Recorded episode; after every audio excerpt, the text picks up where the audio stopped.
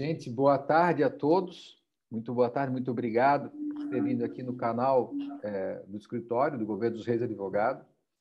É, vamos tratar hoje é, sobre a Lei Geral de Proteção de Dados, que vem se aproximando a data aí, né? Talvez dia 20 de agosto, talvez não dia 20, né? Mas começa todo mundo a começar a ficar um pouco mais preocupado e acho que é hora de ficar mesmo, né? Até porque a lei já é de 2018, né? Tem dois anos de lei ainda, as pessoas estão deixando para a última hora. Mas, enfim, vou aqui, é, o primeiro bloco, gente vai todo mundo se auto-apresentar, né, que está aqui nessa, nessa tela hoje, nessa live. É, no segundo bloco, a gente começa a fazer algumas perguntas para vocês, todo mundo interage, né? É, e no final, no terceiro bloco, a gente responde perguntas que tiverem no chat é, do YouTube. Queria já iniciar agradecendo Antônio Moser, presidente do Cresci. Né? Antônio é um, é é um amigo que eu já conheço há é, é, 35 anos, né? porque ontem fiz 30 anos de advocacia, eu conheci o Moser na primeira fase do direito, nós fizemos direito junto, né? o Moser é, corretor de imóveis, empresário e advogado, né? o Moser tem três profissões que eu saiba, deve ter mais, né? essas três eu já sei. Né? É, então, eu já conheço o Moser, então sei da qualidade dele, né? um cara muito honesto, muito correto, eu acho que cresci, ganhou muito, e no final dessa gestão vamos perceber a grande contribuição que o Antônio Moser fez para a categoria de corretor de imóveis, uma categoria hoje muito importante no Brasil, né? Todo o mercado imobiliário, corretores, empresas de imobiliárias, né? São uma parte significativa do PIB do Brasil, né? Sem o corretor, sem a empresa imobiliária, as construtoras não vendem os seus imóveis. Né? É simples assim. Eu queria passar então a palavra para a Celta apresentar a doutora Luessa, por favor. Boa tarde a todos que estão nos assistindo. Né? Agradeço também ao Crescer de Santa Catarina pelo convite, para que a gente possa estar hoje trazendo esse tema tão importante. É, o meu nome é Luessa, eu sou advogada, especialista em direito empresarial e familiar, e também estudante da Lei Geral de Proteção de Dados. É, sou sócia da, do Governo dos Reis, do Dr. Murilo, e acho que o nosso objetivo hoje realmente é trazer o tema, é mostrar a importância dele e como de fato as empresas devem começar hoje já a se preocupar com o assunto e de preferência já começarem a cuidar e a implementar a Lei Geral de Proteção de Dados. Muito obrigado, Luísa. Doutora Débora. Boa tarde, agradecer também ao Cresci pelo convite. Me chamo Débora, sou advogada e consultora na GDR Consultoria, onde a gente trabalha a aplicação da Lei Geral de Proteção de Dados, implementação em empresas. Acho que o dia de hoje é importante tanto para os corretores quanto para as pessoas que lidam diretamente com essa questão de dados. Acho que toda, toda a cadeia ela sai ganhando quando a gente tem bastante informação. Muito obrigado, Débora. Passaria a palavra agora para o Lúcio. Boa tarde, meu nome é Lúcio Flávio, sou diretor da MSI Tecnologia e da Enfo CDR de São José. É, tenho mais ou menos 20 anos de experiência na área e muita afinidade na área de segurança. No último ano, temos nos aproximado bastante no, na, na nova lei, Lei Geral de Proteção de Dados, e esperamos poder contribuir um pouco com esse processo. Muito obrigado. Doutor Fábio. Está sem áudio, Fábio. Está sem áudio. Está sem o áudio. Está sem o áudio, Fábio. Tô, Ligar tô, o teu... agora, agora deu. Ouvindo? Agora deu. Pois bem, meu nome é Fábio Ângelo, eu sou mestre em Ciência da Computação, DPO, sócio da MSI Tecnologia e 30 anos de estrada na área de TI. Assim, desejo contribuir com os corretores, com as imobiliárias, com o nosso público que está aí prestigiando essa live. É, reitero que a gente tem bastante assunto que, que, vai, que será útil no âmbito geral e desejo acrescentar informações a vocês. Ótimo, muito obrigado. Doutor Pedro, faça as honras da casa, por favor. Boa tarde. Eu, primeiramente, gostaria de cumprimentar o doutor Murilo, a doutora Luessa, a doutora Débora, o senhor Fábio, o senhor Lúcio, e agradecer pelas palavras do doutor Murilo, em nome do Cresci, pelas em relação ao nosso presidente. É, eu sou o Pedro Cima, sou especialista em direito público e ocupo atualmente, exerço o cargo de advogado na Procuradoria Jurídica do Cresci, de Santa Catarina. Muito obrigado, Pedro. Obrigado mesmo. É, com certeza, toda a diretoria do Moser senta-se também cumprimentada, porque todo mundo que está do lado do Moser é, já tem um currículo a ser apresentado. É, Débora, deixa eu começar com as meninas, né? Até por educação. Qual é o objetivo da LGPD e quando as suas regras começam a valer, Débora? Então, é, o principal objetivo da Lei Geral de Proteção de Dados é a proteção dos dados pessoais de pessoas físicas que sejam utilizados ou tratados em caráter mercantil ou comercial, ou seja, tendo um fim econômico, esse dado ele precisa ser protegido. É importante falar que é, as transações pessoais de dados, elas, é, muitas pessoas acham que, ah, então eu não posso mais trocar contato telefônico e tudo mais. É importante frisar, é para fins comerciais. Então, acho que bem englobado nessa questão do, até mesmo do crescidas imobiliárias que trabalham bastante com essa questão de contato, pessoas físicas, que é realmente o público-alvo. A entrada em vigor da Lei Geral de Proteção de Dados, ela passa a ser um, uma incógnita para a gente que trabalha com isso também, porque é como o doutor Murilo estava conversando com a gente antes, ela já tem dois anos essa lei mas ela foi sendo prorrogada sua entrada em vigor desde o começo, porque primeiro era um ano e meio, depois passou dois anos, e os dois anos cairiam agora, em agosto de 2020. Quando, com a pandemia, a gente teve a questão de uma medida provisória e teve também um projeto de lei. O que, que acontece? Hoje, a Lei Geral de Proteção de Dados ela entra em vigor em maio do ano que vem. No entanto, essa medida provisória ela só tem validade até dia 20 de agosto, o que pode fazer com que a lei entre em vigor no dia seguinte dessa medida provisória expirada. Então é importante ressaltar que não há uma data certa, não é não é nada comercial, vamos dizer assim, mas a gente já pode dizer que as empresas que já começaram a se preocupar com isso, elas já saíram na frente, né? Porque não adianta, muita gente acha que ah, vamos esperar a lei entrar em vigor. Não, gente, ela já está dois anos aí, não tem como a gente negar que existe a necessidade de proteção de dados. Ok, fantástico, Débora. Muito obrigado, Débora. É, Lúcio, vamos, vamos fazer um pouco aí também da tecnologia, que isso é fundamental para nós, né? Com os acessos remotos a partir do home office, que virou moda e não vai voltar mais atrás, né? Corremos muito risco com isso, Lúcio. O áudio, teu áudio está fechado, Lúcio. Boa tarde. Com relação ao home office, Murilo, tem uma, um lado muito romântico no sentido de é, não ter trânsito, é, ter horários é, melhores, mobilidade, uma vida melhor. Tem vários pontos positivos ali, ganhos de produção, só que não se vê o que está por trás do home office, o que acontece nos bastidores, né? É, durante o início da pandemia, as empresas tiveram que levar seus colaboradores para home office de maneira muito rápida, muito breve, e muitas empresas fizeram isso de qualquer maneira. Então, temos empresas com portas abertas de maneira permanente, temos é, funcionários que estão usando dados é, pessoais com computadores que não são da empresa, com equipamentos que são das suas residências. Nesses equipamentos das residências, nós não temos ciência se existe um antivírus adequado, se existe algum controle do que se instala, se os softwares estão legalizados.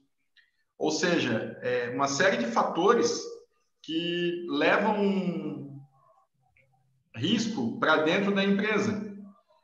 Eu fico um pouco preocupado nesse sentido, pelo fato de ter vazamento de dados, invasão, essa questão de ransomware, que é um vírus que sequestra informação, cobra resgate, tendo nesse sentido necessário a empresa delimitar algumas políticas, tanto técnicas quanto de uso do teletrabalho, de formato do teletrabalho, para poder ter o home office da maneira como se expõe, de uma maneira mais bonita, mais romântica, mais é, bacana para o colaborador ter essa qualidade de vida, mas sem prejudicar a empresa.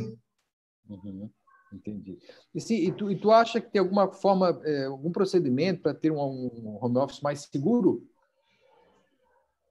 Sim, sempre tem. É, cada empresa ela tem a sua realidade, mas de maneira genérica eu vou trazer alguns pontos para reflexão.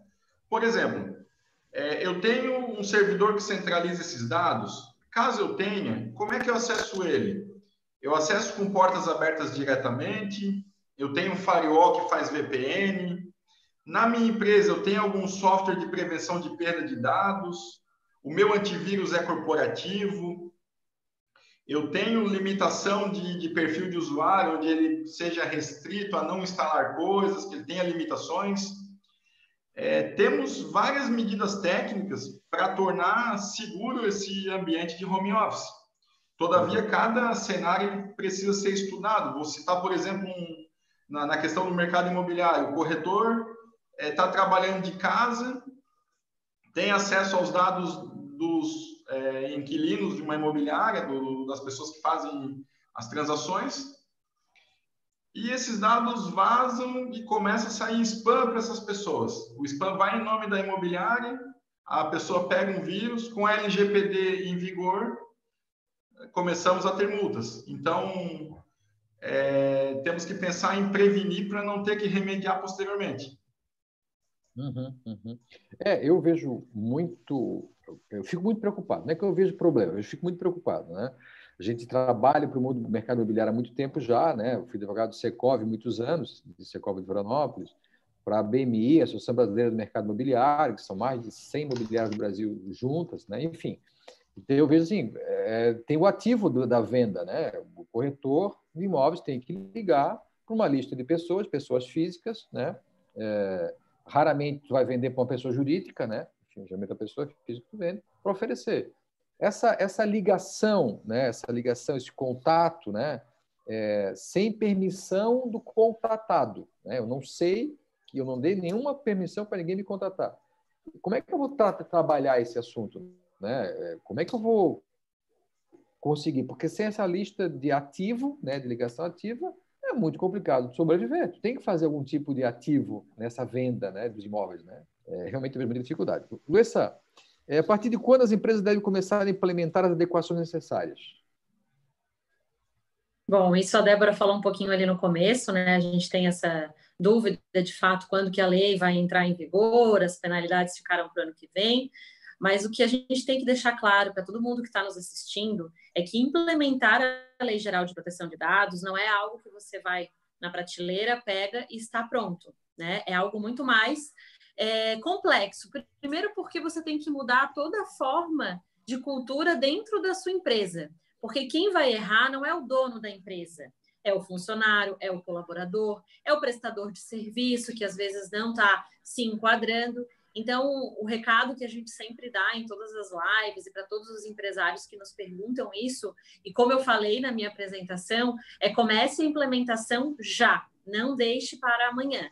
Por quê? Vai sair mais barato, você vai fazer uma implementação com calma, com critério, vai procurar profissionais realmente é, até porque a implementação de, da lei não se faz só com o jurídico ou só com a tecnologia, tem que ser as duas equipes trabalhando juntas. Então, realmente é um processo que necessita conhecimento, capacitação. É, você tem que é, juntar a sua equipe para explicar o que, que, é a lei, e para isso, é, até vou comentar aqui, a GDR Consultoria e a MSI, nós criamos um aplicativo chamado LGPD na mão, é, esse aplicativo, qual que foi a nossa ideia? Para que todo mundo tenha acesso na sua mão a informações essenciais, porque hoje a gente joga no Google e a gente vê muita informação errada, até agora sobre a própria vigência, a gente viu vários canais de comunicação divulgando a vigência como já para o ano que vem não está certo ainda. Então, nesse app, a gente consegue concentrar informações precisas sobre o que é a lei, a quem se aplica, com vídeos, com documentos de forma gratuita para que você já possa pedir para o seu colaborador baixar esse aplicativo. E claro, a gente entrega também produtos que são em versões não gratuitas, mas aí de fato com implementação, com diagnóstico. Então, aconselho que todo mundo é, que está nos assistindo hoje baixe o aplicativo já, porque já é uma forma de iniciar sim a implementação dentro da sua empresa, porque o primeiro passo é o conhecimento. Então, comecem realmente a fazer agora. A gente tem feito algumas comparativos, né? A gente tem conversado com bastante gente, com as reuniões presenciais, virtuais, né? Então, assim, é, é, imagina assim, o dinheiro na sua empresa, né? O, seu, o contador, o dinheiro do contador. Tu sabes onde é que o dinheiro está, onde é que o dinheiro entrou, quem cuida do dinheiro e se precisar ter o dinheiro, tu sabe onde é que tira ele e devolve para alguém. Tu sabe, o dinheiro está bem claro para a gente. Né? Bom, a informação terá que ser o mesmo ritual que nós temos com o dinheiro. Quem recebe, onde é que guarda, quanto tem lá guardado e devolve se alguém pedir. Então, a gente tem que tratar a informação é, e hoje, né, não é nem em agosto ou em maio, não, é hoje já, a informação como se fosse dinheiro, né? É, e até vou permitir, é, Pedro, sabe, sugerir o seguinte: pô, mas de onde é que eu começo? Tem um app que é fantástico, é básico, é simples, é uma coisa assim é, para todo mundo, né? É, mas assim, cara, marca uma meia hora na tua empresa, na tua imobiliária, o corretor para uma meia hora por semana e cria lá um pequeno comitê. O, o, o corretor e o seu advogado, o corretor e o seu contador, Começa, sabe, meia hora por semana a falar sobre isso. As pessoas vão começar a procurar informação, vão começar a falar do assunto. Esse comitê, a, a criação desse comitê, e tem alguma formalidade, bate umas fotografias, escreve matinha, porque isso vai precisar na defesa das ações que vierem pela frente. Né? A gente tem conversado com os juízes também, como é que eles imaginam que serão as multas, né? não só a multa da lei, não, a multa de dano moral material por não ter cumprido a lei. Isso já consegue fazer já, sem precisar esperar a lei. Né? Bom, Murilo, quem tomou algum cuidado, se esforçou, mostrou uma boa vontade, está com, com compliance, com, é, é, está de acordo com a lei, né? É lógico que a multa será muito menos, 500 reais, 200 reais, e exemplificativa. Agora, quem não fez absolutamente nada, não se interessou, não criou um pequeno comitê, não foi é, é, comprovadamente estudar o assunto minimamente e não e não e não, não divulgou entre os seus pares que todo mundo vai errar, né, gente? Não é só o dono da empresa, não é só o corretor é a secretária dele, é o contador, enfim, uma série de pessoas que tem que estar todo mundo é, é, de acordo com a lei para não errar. Então, crie os seus, seus comitês de compliance nas empresas, comece a conversar sobre o assunto, isso vai acabar desaguando de conhecimento e, e, e evitar problemas, né? Fábio, seria possível exemplificar alguma adequação de processo no setor imobiliário em decorrência da LGPD? Sim, sim, temos, temos diversos processos, mas antes até de abordar essa questão, eu queria complementar o que a Luísa falou. A gente teve um caso que foi uma implementação que eu, o Lúcio e a, a Débora fizemos em um cliente, Murilo, justamente alinhado quando começar. Esse cliente, por uma demanda de uma necessidade financeira, ele teve que se adequar a alguns processos. Vocês não imaginam a alegria dele com os processos prontos. É, foi uma coisa que ele fez obrigado mas o resultado foi tão rico para ele, assim, pô, que bacana, como ficou bom esse processo, ah, que legal, agora eu posso fazer isso, posso. Então, vejam, a gente está adequando para uma coisa e parece algo que é ruim e, na verdade, traz muita vantagem. A empresa fica mais organizada, os processos fluem de maneira conhecida, a gente sabe o impacto, e isso que não foi nenhuma implementação completa, foi uma implementação parcial. Então, notem, precisa esperar? Não, eu posso fazer imediatamente, porque é bom para a empresa, será saudável, né? Agora, em relação ao público do Cresci, que processo a gente poderia olhar em especial, né? Daí eu pergunto a vocês, é, o Fábio vai locar um imóvel ou ele vai comprar um imóvel, como é que é minha porta de entrada? Será que o corretor vai tirar uma foto dos meus documentos, mandar por WhatsApp? Será que eu vou colocar isso através do site ou mandar por e-mail para um corretor? Já pensaram sobre isso? E hoje a tecnologia nos ajuda, né? É tão mais prático tirar uma foto, né? Do que mandar tirar um xerox. Mas é um ponto de reflexão. Esse processo precisa mudar, Fábio. O que, que vai acontecer? Vou ter que parar de usar a tecnologia? Não, não precisa. Apenas a gente tem que ter cuidado em como essa informação chega. De que maneira, que cuidados eu posso ter? Eu uso o WhatsApp? Uso. Preciso parar de usar? Talvez eu tenha que ter uma ferramenta, uma nuvem privada, alguma coisa que eu possa mandar a informação de maneira segura para a imobiliária. Vejam, a tecnologia continua à disposição. Eu apenas estou tirando o caráter informal da tecnologia. Mas por que isso aí? Eu digo a vocês, se eu estou usando meu celular para mandar uma informação de uma pessoa que quer alugar, esse celular ele está em casa, nas mãos de filhos, né, na mão de familiares. Quem me garante que essa informação não pode vazar? Né? Então, é uma preocupação que a gente tem esse processo de entrada. Outro detalhe importante, muito importante a propósito, toda a informação que chega para a imobiliária através do corretor, é importante que ela tenha um canal centralizado. Por quê? Se o cliente vier a cobrar, olha, Lúcio, eu sei que você coletou meu dado, onde é que ele está? Como é que eu posso tratar? Eu queria tirar essa permissão, como é que eu faço? Só que o Lúcio é um corretor independente. E aí, como é que eu acho agora? Está no celular dele. Então, vejam o problema que é. Né? Então, a gente tem que ter esse controle da entrada da informação e da saída. Por quê? O Fábio está querendo alugar um imóvel, mas o Fábio não alugou o imóvel. Ele estava querendo. Ele mandou porque tinha interesse, só que não se concretizou. E a imobiliária vai ficar com os meus dados? Né? Não deveria ficar com os dados. Então, essa consciência do dado entrando, o dado sendo salvo, o dado sendo excluído, é um processo que, sim, os corretores, as imobiliárias devem estar muito atentos, porque é o primeiro ponto que pode, eh, digamos assim, causar problemas de multas, né? problema de usuário querendo a informação e vocês não tendo cuidado. Então, esse é meu minha dica, tá, Murilo? Cuidar com o dado que entra, salva e é descartado. É, a gente vai aqui tentar, em 50 minutos, aqui passar ideias gerais, embora são ideias gerais, né, gente? Esse assunto aqui ele vai virar uma noite falando assuntos, casos concretos, tal, é, que a gente poderia ver aí dificuldade, né? O WhatsApp do, do, do corretor já estava falando antes de, de, começar a lei. Ele pode continuar assistindo a venda depois da lei, né? É, por exemplo, né? Vai ter um momento de vir a lei. A partir até hoje pode, o que, que eu não posso a partir de amanhã, né? Isso usando bastante bom senso, tá? Não estou não, não sendo nem rígido, né? Como de repente o judiciário será, né? Que o meu final da linha é a justiça, né? Processo judicial andando contra uh, empresas, pessoas físicas, quem usou o dado para venda, né? Para pessoa física. O Débora, por que ela é importante? Por que ela é importante para o setor imobiliário? Então, a gente já conversou um pouquinho sobre algumas particularidades desse setor, mas eu acho que a principal delas é essa que o Dr. Murilo levantou, essa questão da, dos contatos, né? Como que vai ficar agora se eu não posso mais ligar para alguém, se eu não posso, é, não posso sem autorização fazer esse contato? Então, eu acho que a, importância, a importância disso, o que, que é? É principalmente que a gente possa, na adequação a essa lei, a gente possa criar um banco de dados que seja de qualidade.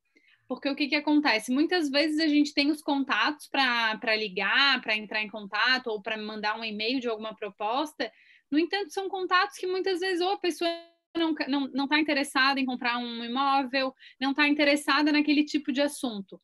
Ao passo que a gente pode ter uma lista de pessoas que autorizaram esse envio, esse recebimento da proposta, sendo que a maioria delas, ou grande parte delas vai estar interessada de fato naquele, naquele, naquele conteúdo, naquele documento que está sendo enviado. Então, assim, é, a principal questão nesse setor, eu acho que é essa questão tanto da indicação quanto essa questão de envio, porque muitas vezes a gente acredita que, ah, eu vou mandar para todo mundo e todo mundo vai aceitar. Só que, na verdade, a, a criação de, de, um, de um mailing é, realmente de conteúdo, ele gera um retorno muito maior. Né? Só que a importância também para essas empresas, assim como para todas, é que dentro da, das empresas a gente também circula muito dados pessoais que não são somente os dados dos clientes, a gente tem os dados dos nossos colaboradores, a gente tem os dados dos nossos fornecedores. Importante falar que até saiu uma decisão do, do, na Justiça do Trabalho mesmo, em que o colaborador entrou e falou que os dados dele tinham sido vazados, que outras pessoas tiveram acesso aos dados, e a empresa foi condenada ao pagamento de dano moral. Ou seja, a gente nem tem uma LGPD em vigor ainda e a gente já tem esse tipo de problema. Então, é, não somente para o setor, é, imobiliário, mas para todas as empresas, a nossa principal questão é essa, de que, ah, muita gente, ah, mas eu não, os dados dos meus clientes eu não estou preocupado, mas a gente tem os dados pessoais de, dos nossos colaboradores dentro da empresa, né? Então, eu acho que isso é muito importante também. Uhum. Hoje de manhã eu fui apresentar dois clientes do escritório, né, para eles fazerem um negócio, uma venda de serviço um para o outro. A reunião foi bem, eu vou evitar de falar nomes aqui, por questão óbvia, né? Mas a reunião foi bem até a primeira, primeira 30 minutos. Aí o, o, comprador né, do produto perguntou, quer informações tal. É, ok, mas vocês estão, você já deve estar é, é, é adequados à LGPD. E eu tinha avisado, eu tinha avisado para as duas empresas. Né? Uma entendeu o processo né? e já começou a se adequar, já estava discutindo o assunto, querendo comitê e tal. A outra não, a que estava querendo vender realmente o produto, falou, pô, não estamos, e a gente foi avisado. Vocês me desculpem, tal, vamos dar um time na reunião, a gente volta semana que vem, a gente vai fazer a tarefa de casa, né? É, para poder dar resposta a vocês. Então, totalmente certo, agradecer o, o toque, porque o processo ia ser contra todo mundo. Então, assim, aconteceu hoje de manhã. O negócio não, não evoluiu por causa de falta de uma adequação do GPD. Né? E o negócio de vulto, tá? Negócio de vulto, em cinco anos, bastante vulto, né? Então, realmente é uma coisa assim... É, é, é, é o momento, né? Depois a gente quer vamos combinar aí para frente uma live só sobre LGPD e direito do trabalho, né? Que é um, é um capítulo desse livro é, é, mais complexo, que envolve contabilidades, contadores, recursos humanos, departamento pessoal, e é onde está dados das pessoas. As pessoas, às vezes, às vezes, quando vai fazer a ficha funcional e financeira da empresa, para entrar na empresa, ela diz é, se tem alguma doença, né? se, qual, é o teu, qual é o teu tipo sanguíneo, nome de pai, de mãe, onde tu mora, uma série de dados que esse, esse conjunto de dados, que são os dados da pessoa, isso é de cada um de nós, isso não tem como vender. Tu vai emprestar ou alugar, mas sempre será teu, personalista os dados, né? E tu empresta lá, até então dava para o DP, né? dava para o RH. E não é, só empresta. E o RH às passa para uma empresa de seguro, uma empresa de consórcio, onde começa a te ligar para oferecer. Isso vai acabar, né? Só que entre o, o, o, tem que acabar e o acabar, tem a infração e as multas virão para a empresa. Então, o direito de trabalho GPD é um capítulo à parte, a gente falar um pouco depois. Luísa, tenho, tenho um e-mail e quero enviar as novidades para os meus clientes. Posso continuar fazendo isso? É, isso a Débora até comentou um pouquinho ali antes, né? E é, e é importante frisar, tem muita gente que pensa, ah, a LGPD veio para acabar com o marketing digital, eu não vou mais poder fazer propaganda. Não é isso. Ela veio para regulamentar e para proteger os dados, e também, eu acredito, para qualificar essa lista, porque hoje a gente tem empresas que vivem disso, a gente recebe propaganda e não é o nosso, a gente não quer. E com a LGPD, o que, que a gente orienta para as empresas que já têm esse mailing grande, né, que realmente ele é importante? Comecem a enviar para os seus clientes um termo de consentimento.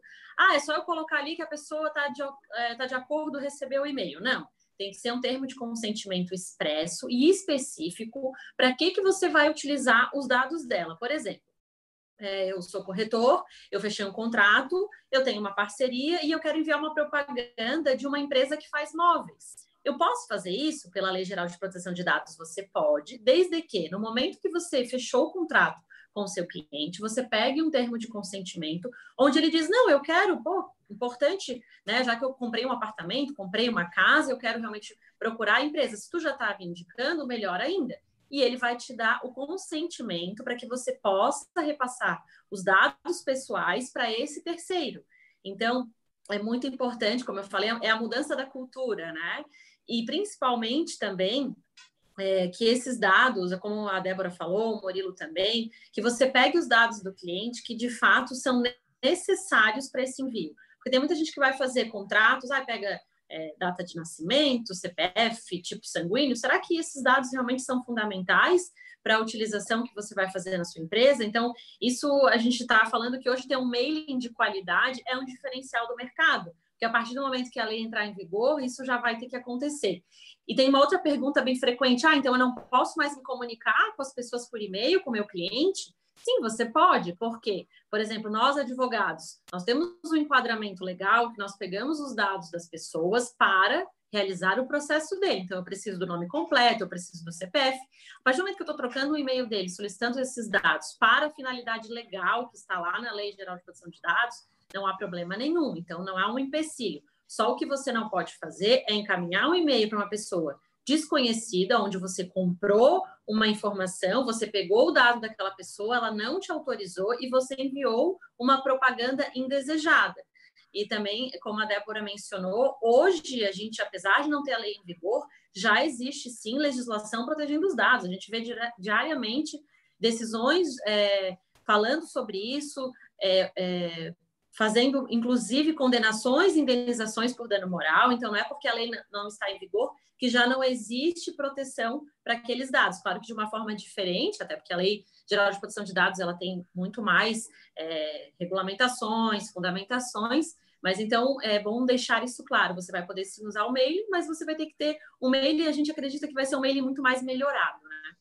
Uhum, uhum. É, é, mês passado chegou um cliente nosso aqui do escritório que trabalha com uma empresa de, de, de eventos, né? Que tem lá 30 mil e-mails, nomes e telefones, pessoas físicas. Né? É, e ele perguntou, mas ele ouviu uma palestra nossa, tal, ele ouviu, tá, mas, cara, como é que eu vou fazer? Tem que qualificar a tua lista.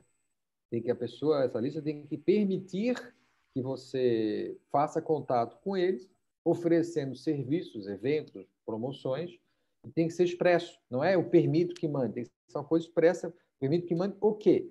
E a Débora vai falar em seguida sobre penalidade, Débora, e já quero que tu fale também, Débora, por favor, sobre a carta do horror, né? Que acho que é a coisa assim que é a mais fácil de, de dar problema e a multa é absurda por uma coisa tão simples de erro. Então, eu até vou perguntar, Débora, quais são as penalidades aplicáveis para empresas que não adequarem a GPD, né? E fala um pouquinho também da carta de horror. Depois vou também querer ver o Fábio sobre isso, que é isso que está me deixando realmente de cabelo branco.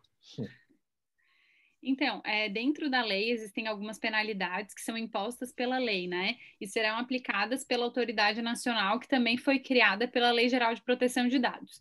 Quais são as penalidades? É, começando pelo, pelos valores, a gente tem uma penalidade de até 2% do faturamento anual da empresa, podendo se limitar até 50 milhões para cada infração. Então, para cada infração, pode acontecer uma, uma penalização como essa.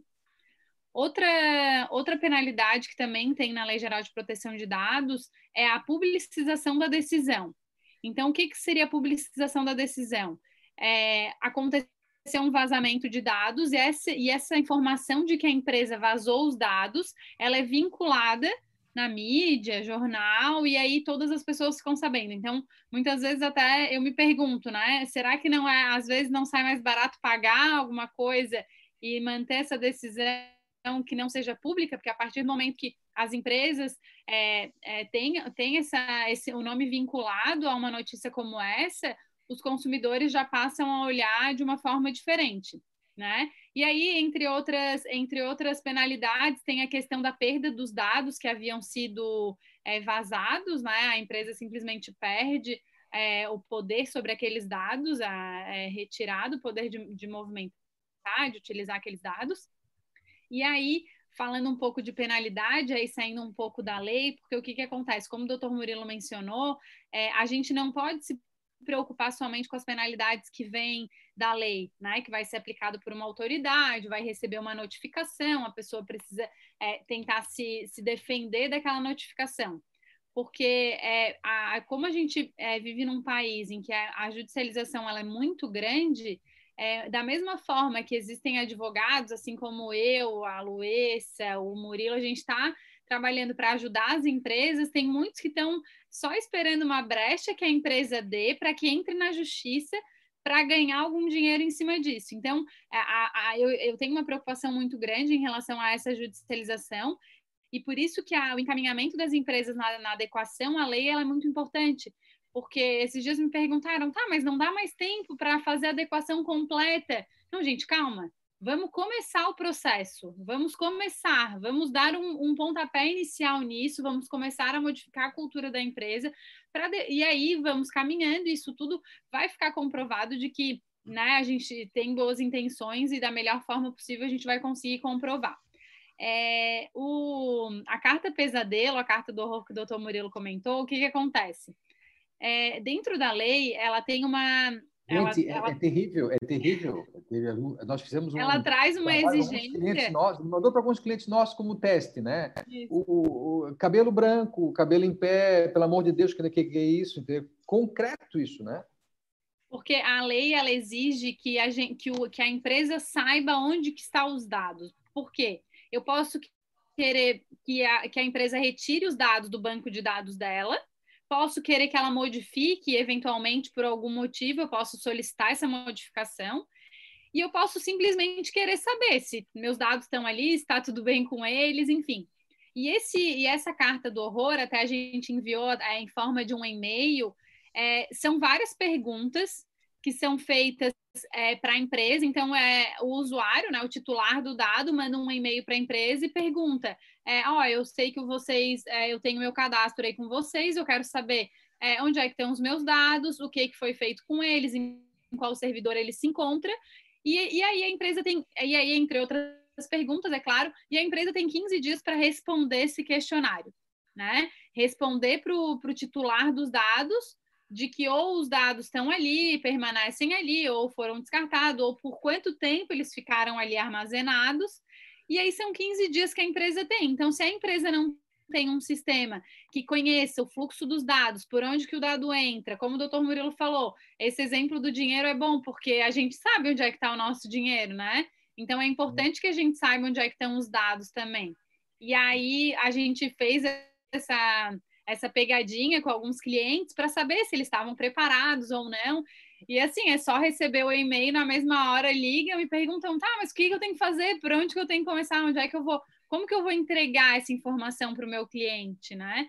É, então, é, essa, essa é uma das formas que as pessoas começam a tomar consciência da importância e uma reflexão que eu faço é de que, assim, é, eu, a gente tem que pensar que a gente também é um consumidor, né? Os empresários também são consumidores. É, de que forma que vocês gostariam de que, de, de que as empresas tratem os seus dados, né? A gente precisa dar uma atenção para isso, da mesma forma que a gente quer que dê para os nossos dados também. Então, é meio que a mesma, a mesma situação, né?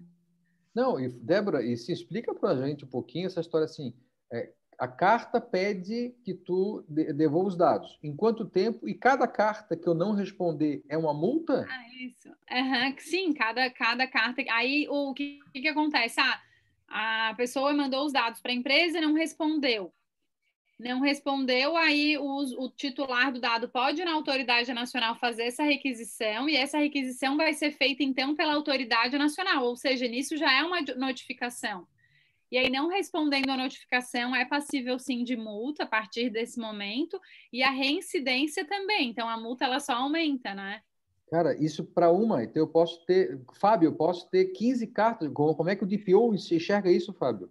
15, 20, né, Murilo? Então é, é algo bastante sério. É algo bastante sério. E eu digo, Murilo, não é o DPO, mas sim a empresa, porque o DPO vai passar as orientações e se a empresa não está adequada, não tem um quadro de funcionários que saiba lidar, vai estourar, vai vir multas, virão problemas. Né? É. E até queria pegar um gancho no que a Luísa falou.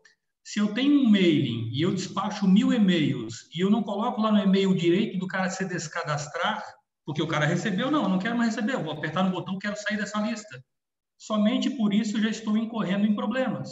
Até a autoridade da Bélgica, eu compartilhei com o nosso grupo, ela multou em 10 mil euros uma empresa, porque ela enviou o e-mail, o cara exerceu o direito de sair apertou uma vez, recebeu o segundo e-mail, no segundo e-mail ele já, ó, eu exerci meu direito, não me tiraram 10 mil euros.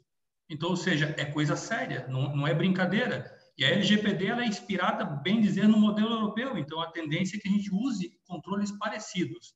É muito sério, tá, Murilo? Bem sério. É, na Europa tem uma lei chamada GDPR, que é a, é a, é a versão europeia da LGPD, né? mais, um pouco mais severa do que a nossa, mas elas estão mais na frente, cuidando mais dos dados, tal, né? Então é importante.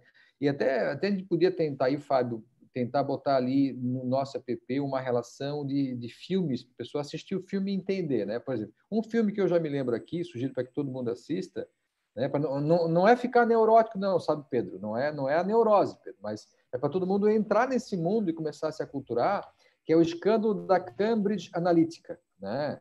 Esse é um filme recente, é uma hackeada. Então, assim, ali tu vai começar a entender o que, que é o valor do teu dado, a importância do teu dado, e tu vai começar a reagir em cima disso, e as pessoas vão tomar mais cuidado com o teu dado. Então, esse é um de vários filmes que tem, porque ele começa a começar a assistir, sabe, Débora? Podia fazer uma listinha, botar lá no nosso app lá, as pessoas começarem a entender, porque nosso processo aqui desse grupo aqui, Pedro, é criar uma cultura, né? É criar uma cultura que nem existe, não é nem mudar, é criar, porque não tem nenhuma cultura sobre isso, né? Ô, Lúcio, é, cara, como é que eu consigo aqui, é, como é que eu consigo melhorar a segurança da minha informação nos meus meios digitais, porque eu tenho telefone, eu tenho computador, né? eu tenho vários meios digitais que têm informações que podem vazar e dar direito a uso, mau uso das informações e gerar multa. Né? Isso é importante, porque estamos falando de papéis também, né? não é só digital, é papéis em cima da mesa, as gavetas com chave, os está fechado, mas, mas, principalmente no meio digital, né? O que que tu sugere, assim, qual é o primeiro rumo, assim, para melhorar as, as é, criar uma única lista de, de, informação? Me fala alguma coisa, Lúcio. Então, é, a gente tem que pensar não somente na parte técnica de filtrar o cuidar da, da TI, cuidar da infraestrutura, temos que pensar num conjunto. Então, na questão da infraestrutura, temos vários recursos. Por exemplo, segmentar a informação, definir quem pode acessar qual, qual área do, dos dados, ter rotinas de retenção de backup, ambiente de contingência de, das informações, por exemplo, se eu tenho uma nuvem particular, esta nuvem ela tem uma réplica no data center em algum outro local, eu tenho um, ou um backup da nuvem numa estrutura local? Como que está estruturada essa, essa dinâmica para evitar os incidentes? Todavia, se o usuário, a pessoa que trabalha no, no ambiente não tiver um mínimo de cuidado, também pode-se ter problemas sérios. Eu segmento a informação, eu reforço a segurança, eu restringo o acesso e o usuário vai lá e bate uma foto da tela e compartilha uma informação Putz. crítica.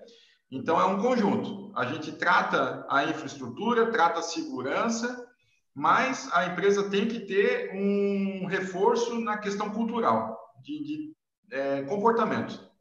Verdade. Eu, nós trabalhamos com uma empresa que faz cobranças e dívidas bancárias, né? Tem vários bancos no Brasil. As pessoas entram, são 1.500 pessoas trabalhando, elas entram na empresa e têm que desligar o celular. Porque elas vão ter na tela a dívida das pessoas, que é uma informação totalmente sensível, né? Como tu falaste, a pessoa pode tirar uma fotinho de uma pessoa que ela ouviu falar, que ela conhece, e postar na internet isso, né? É justamente.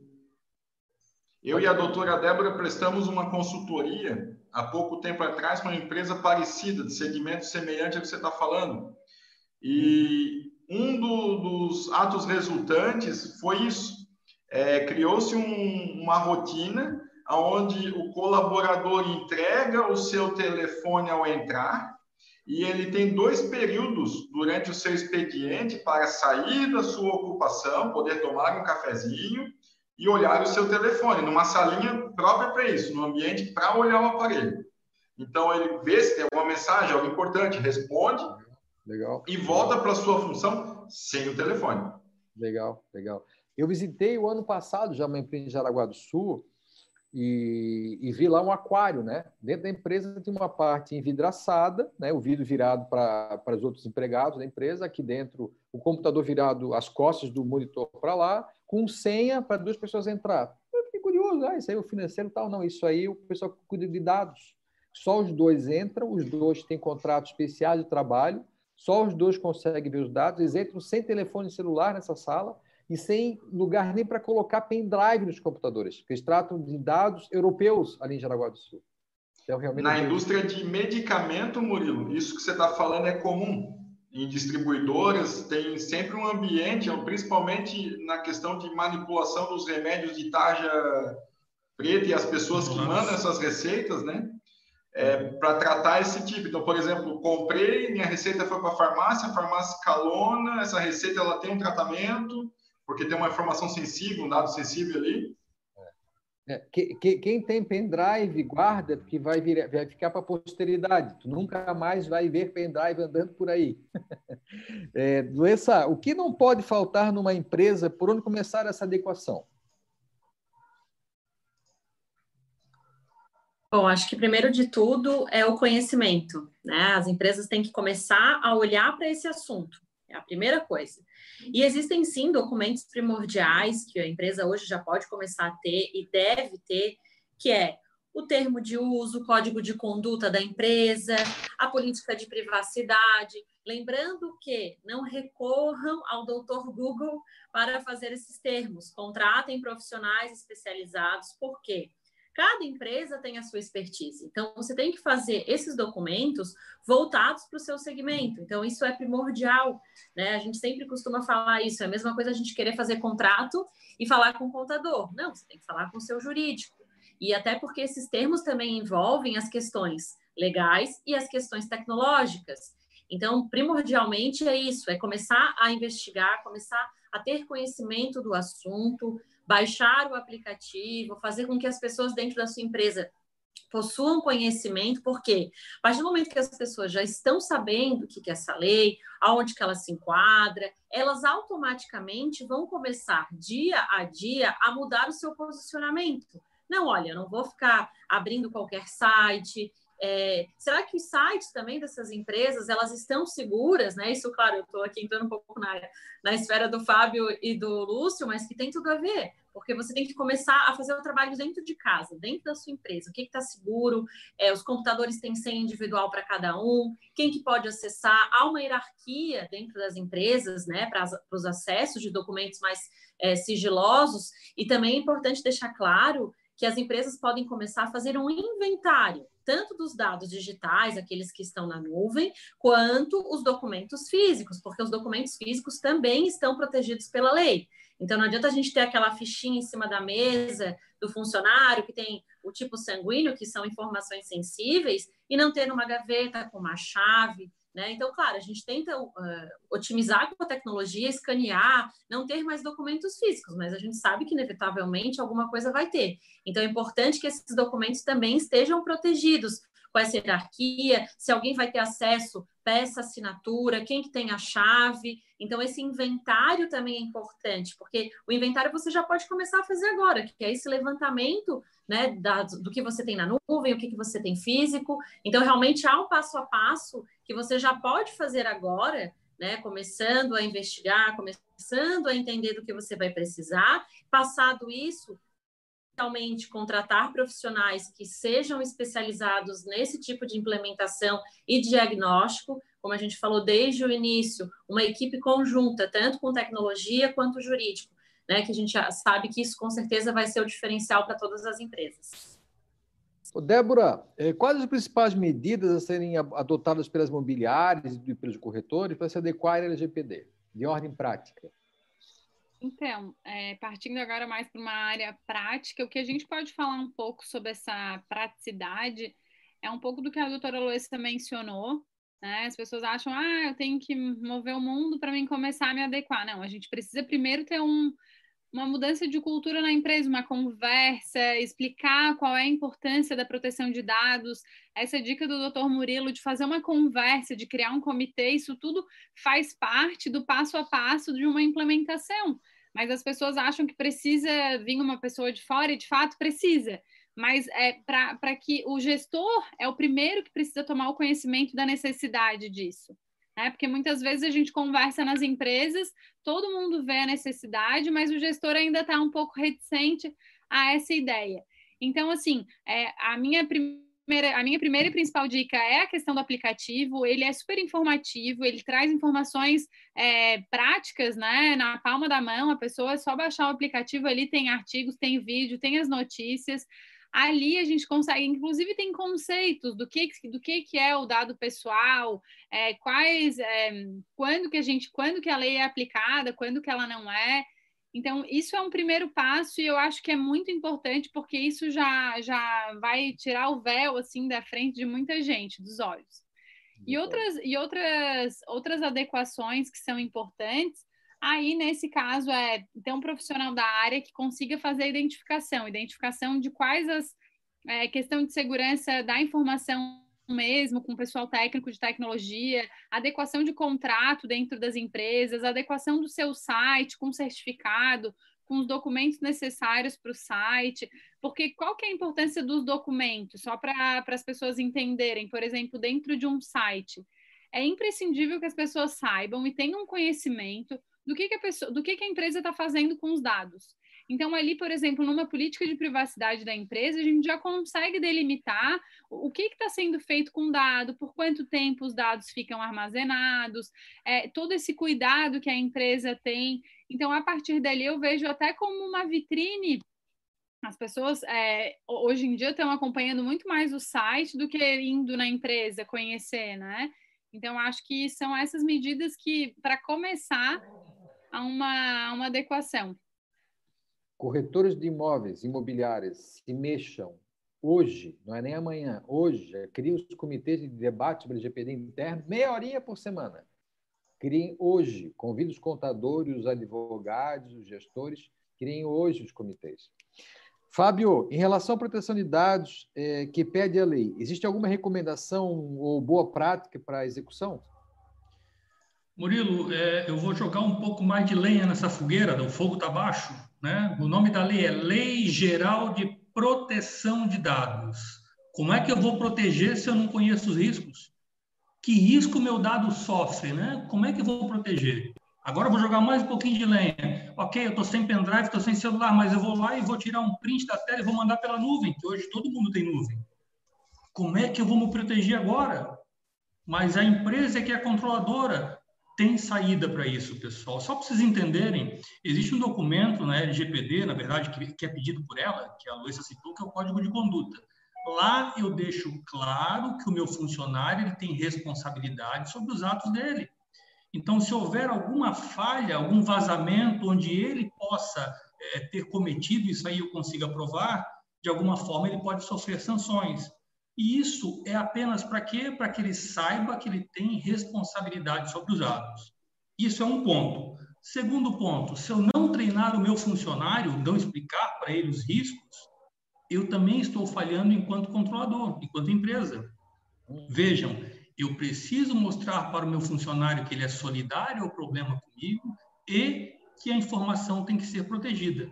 Né? De nada adianta o DPO orientar, olha, você trata o dado assim, trata assado, mas o funcionário não foi treinado. Ele não sabe o que é risco, não sabe o que é impacto, não sabe, não sabe, né? Então, detalhes importantes, Murilo, proteção de dados, um código de conduta muito bem elaborado, né, onde o funcionário saiba que ele tem risco na informação e que ele pode sofrer algum tipo de penalidade também se não cuidar da informação. Uma política de segurança muito bem fechadinha, onde fique claro o que pode fazer, o que não pode, né? política de privacidade. Enfim, eles têm que ter o conhecimento do que é proteger dado. Né? A gente não abordou isso aí, Murilo, mas é, as imobiliárias elas trocam dados, por exemplo, com uma empresa de imóveis ou uma empresa de serviço, né? Esse, essa operação não pode ser feita de maneira irresponsável mais. Né? Não, isso não pode mais. De conserto. Isso. Então, a imobiliária vendeu um apartamento, por exemplo, ah, já está negociando com uma empresa de imóvel para instalar cozinha. Não pode ceder o dado mais de maneira irresponsável, ou seja, tem que ter um cuidado nessa informação passada. Então, existem cuidados com a proteção de dados. Então, coloquei bastante lenha, agora está pegando fogo, dá para conversar melhor. Fábio, é, deixa eu falar sobre a avestruz e a vaca, né? que é uma engraçada. Avestruz e a vaca, né? É, a vaca, quando está solta na beira da BR-101 e está passando de carro e a vaca bate no teu carro, ou tu bate na vaca, é, quem paga o carro? é o dono da vaca, porque tem um negócio chamado culpa e vigilando, né, no direito muito conhecido. Então, se tu não vigiar para não acontecer o problema, né, é, não é a vaca que é o culpado, é o dono da vaca. Né? Então, vamos lá. Se o, o empresário não cuidar para que todo mundo está na empresa, terceirizado, o contador, o advogado, empregados, não cometam erro, a culpa é dele pela culpa vigilando. E não funciona a teoria da avestruz, muito conhecida no direito americano, que é se esconder, né? Se esconder, fazer que não é com ele, para ver se não, não, não, não para na culpa nele. Então, gente, nem a vaca nem a avestruz. Vai parar conta na tua mesinha para tu fazer defesa da nação, para tu pagar conta, negociar. E vou falar o seguinte ainda, Débora. É, já vamos agora para os finalmente, tá, gente? É, além de pagar uma multa, mas assim, o dano de ver a tua empresa publici, tendo publicizada que errou, que não tomam cuidado, o corretor, a imobiliária, que não tomaram cuidado com meus dados, o, o, o meu rendimento, os meus imóveis, se foram expostos na internet, quem vai mais confiar nessa imobiliária? Quem vai confiar mais nesse corretor? Porque imobiliários e corretor vive de credibilidade. É, Luiz, tuas últimas sugestões para encerrar a live aí. Bom, gente, eu acho que a, o intuito da live foi a gente conversar um pouco sobre o assunto. A gente poderia ficar aqui horas e horas conversando. O tema é extenso, tem discussão para todos os lados, tanto para a área de tecnologia quanto para a área jurídica. Mas eu acho que o, a importância desse assunto, como a gente comentou, né, todo mundo aqui falou, é realmente para que as empresas comecem a se atentar, não deixem para amanhã, até porque temos o risco concreto de que a a lei possa entrar em vigor agora, em agosto. Então, realmente, é, façam o dever de casa, comecem a, a, a, se inteirar do assunto, baixem o aplicativo LGPD na mão, que com certeza vai ajudar muito vocês. E no que precisarem, estão aqui, temos o nosso canal, está sempre aberto, tem as nossas redes sociais para que a gente possa, de fato, tentar ajudar as empresas, como é o objetivo da Governo dos Reis, é realmente ajudar empresas na resolução de conflitos, evitar problemas, evitar ações judiciais. Então, contem conosco e muito obrigada de novo ao Cresci Santa Catarina pelo convite para a gente poder debater um pouquinho sobre esse assunto. Débora, duas razões finais aí nessa nossa live. E agradecer, agradecer o convite, agradecer a live, sempre é um crescimento para todo mundo. Eu acho que as informações aqui trocadas elas são ricas, principalmente para quem nos ouve. É, as dúvidas elas acontecem mesmo. Quem está assistindo e está se perguntando algumas coisas, é, é, o intuito é exatamente esse: é que a gente comece a despertar isso e as pessoas comecem a se atentar para a importância que é esse assunto. Né? Me coloco à disposição também, se tiverem alguma dúvida, os nossos canais do escritório estão abertos e dizer que não precisa esperar chegar a entrada em vigor. Eu acho que a preocupação do empresário ela tem que ser com o seu cliente. Acho que está comprovado que as empresas que se preocupam com seus clientes têm um retorno muito mais favorável. Então, é isso. Obrigada, gente. Fábio, manda lá. Pois é, eu, eu convido vocês, empresários, a fazerem um diagnóstico. Conheçam a nossa equipe multidisciplinar está à disposição para fazer um diagnóstico, apresentar a lei para vocês, apresentar os problemas. Apenas conheçam. Se desejarem implementar, tudo bem, mas conheçam, né? não pequem pelo desconhecimento. Coloquem a lei no radar, aprendam sobre ela, baixem o aplicativo. Ali tem orientações gratuitas, mas se quiserem um diagnóstico, nossa equipe está à disposição de vocês. Antes da live, a gente batia um papo aqui, eu falava para o Lúcio, né, que eu sempre recomendava para todo mundo ter um bom contador, amigo, bom e amigo, um bom advogado e amigo, e um cara da TI, amigo, senão ninguém vai para frente. Lúcio, suas razões finais agora. Murilo, de maneira muito direta, prevenir é melhor que remediar. O aplicativo tem informações da sua versão gratuita, que custa muito menos do que 2% do faturamento bruto do ano anterior. Pensemos nessa multa. Gente, muito obrigado mesmo. Doutor é, Pedro, é, deixa eu falar para o professor encerrar. Já mando um abraço ao Moser, meu querido amigo. Gosto do Moser mesmo, tá? Não estou rasgando seda, não. Não preciso fazer isso. O Moser realmente é um cara muito legal mesmo. Quando eu vi que ele ganhou essa jornada, essa experiência no Crescer Agora, desse tempo que vai ficar aí, eu fiquei realmente muito feliz, sinceramente, tá? Pedro, encerra para nós a live aí, Pedro. Obrigado. Eu Fico feliz aqui em manifestar minha, minha satisfação em participar desse debate com uma mesa multidisciplinar, onde sobre um assunto tão importante que é a LGPD, sabe? É, e que ao, mesmo tempo que com o advento da LGPD a gente pode, é possível ver a importância tanto da assessoria jurídica quanto da, do profissional da área de TI hoje em dia para o corretor de imóveis e imobiliária, principalmente nesse contexto social que nós estamos vivenciando, né? Ao mesmo tempo que entendo que é, existe uma, uma mudança é, na atual, na atual situação que nós estamos vivendo, mas é, em decorrência dessa, da, dessa recessão econômica, ao mesmo tempo vejo que a área do mercado imobiliário, é, sendo a construção civil um dos principais pilares da economia brasileira, tende a ser um dos principais a retomarem essa, é, esse crescimento econômico, né?